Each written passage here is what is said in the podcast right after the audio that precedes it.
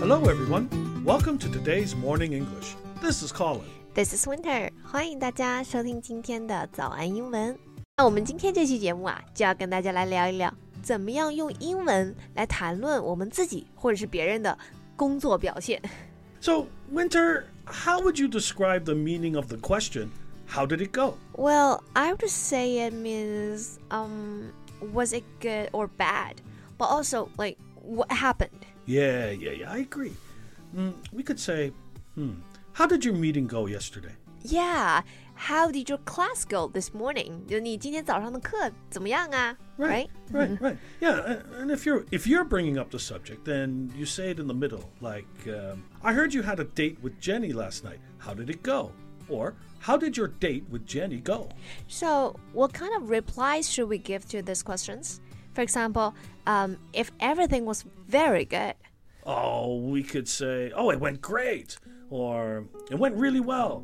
It was awesome. It was amazing. It was wonderful. And then, you know, just give some details of what happened. well, 所以我们用到的句型就是 it went，然后加上一个 adjective，加上一个形容词、r i g h yeah. t Okay, so it went good, Right. it went great. Yeah. Uh-huh. How about if it was just okay? Well, we would use words like okay and all right. Not bad. It went pretty good. And what about if it went poorly? Ah, no, that's pretty interesting. Many native speakers, especially Americans, don't like to use words like, um, you know, bad and terrible in this kind of situation. Ah, I've noticed that. They like to put a positive spin on things, Yeah, right? yeah, Uh-huh, yeah. So 他们就是尽量的 avoid negative words. Right, right. you know, a positive spin is to make it sound well less bad than it actually is, or sometimes to to even make it sound good when it's bad. Americans they tend to put a positive spin on anything, everything. Like you know, they might call a small house cute. Or calling a fat guy strong. Hey, I didn't say you, OK？好了，反正确实吧，就是很多美国人啊，还是喜欢 put a positive spin on things，就是任何事情说到的时候啊，都避免一些负面的词，然后又表现出一个特别积极乐观的态度，对吧？嗯所以明 yeah 明是 terrible，、可能也只是说 yeah pretty good, Right not bad 。 所以美国人很爱鸡汤了，就是说。 well, getting back to your question, when things do not go well, we might say things like "next time it will be better," or "it could have gone better," or maybe "it will be better next time." 啊，就是如果这次实在是不好啊，那就不说这次了，就展望未来，对吧？嗯。Next time it will be better, or it could have gone better. It will be better next time. Yeah. 反正就是说好话。So how did it go? Is the most common way of asking this. Uh, well, there's another phrase that's used just as often. How was it? Oh yeah, how was it? Is there any difference in meaning? Nope, none at all. We would just say, How was your class? How was your meeting? How was your date with Jenny? Yeah, yeah, and all the answers uh, uh, are the same um, that we use for How did it go?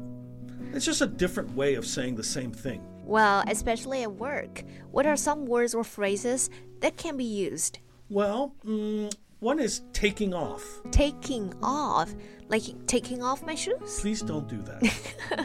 but yes, same words, but um different meaning. Um, here, the meaning is becoming successful. Ah, like saying my career is taking off. Yeah, yeah. Right? Um, taking off 也有起飞的意思。So Mm-hmm. my career is taking off. 我的事业要起飞了，对吧？ Right, right. Your career is starting to go really well. Your career is rising. We, we could say sales are taking off. Yeah, this can also be used about a person, right? Sure. She's really taken off in sales, Mm, which means she would have been doing a really good job. But, you know, context is really important when you say this about people. Yeah, she is really taken off in sales. 就是她的这个销售业绩啊，真的是飞起了，对吧？ Yeah. but she's taken off could mean she left. Right, right, right. And that's what I mean. Uh, the context is very important. 是的，因为 take off 这个词啊，它表达的意思很多种， Yes. 所以呢，我们一定要根据这个说话的上下文来理解它真正的意思。 Right. 嗯哼 So, how about if you want to praise a coworker, Well, um, you would uh, give credit. give credit? Yeah. For example, I have to give credit to John. He did a wonderful job. Right. This is about praising someone's effort or skill at something. Yeah, right. right. 嗯哼，就是我们要表扬别人的时候，就可以说，哦，我真的要表扬一下谁谁谁。比如说，我真的要表扬一下 Colin。I have to give credit to Colin. Right, Right. right. He did a good job. Yeah, and you know, if we think someone's future will be successful, you know, we might say something like, uh, "He's going places." Like, John did a wonderful job. He's going places. What places? Well, it just means a higher position or a better job. It's not specific places. so he will go to a better place. Huh. Uh, Well, that's the right meaning, but we can't say it that way. Why? Well, he will go to a better place is what we say when someone dies. It's like uh, going to heaven. Ah, so it's just that he is going places. Right. He is going places。那这个句子的意思呢，就是他很有潜力，就他很有希望会晋升、会升职，right？ Yeah. 嗯哼，有很好的发展。但是呢，千万不能说 he will go to a better place，因为这样听起来呢，可能会以为是说某个人啊，他上了天堂，对吧？ Right. 对， Right. 就是有人去世的时候，有时候在英文里面会说 he will go to a better place。 That's right. Okay, well, that's all we have for today. Yeah, don't forget our question. True or false? Does how did it go and how was it have the same meaning?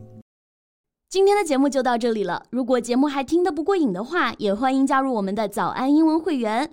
成为会员，您就可以无限畅听我们每天一场免费的中外教直播课，以及两千多节原创系统课程了。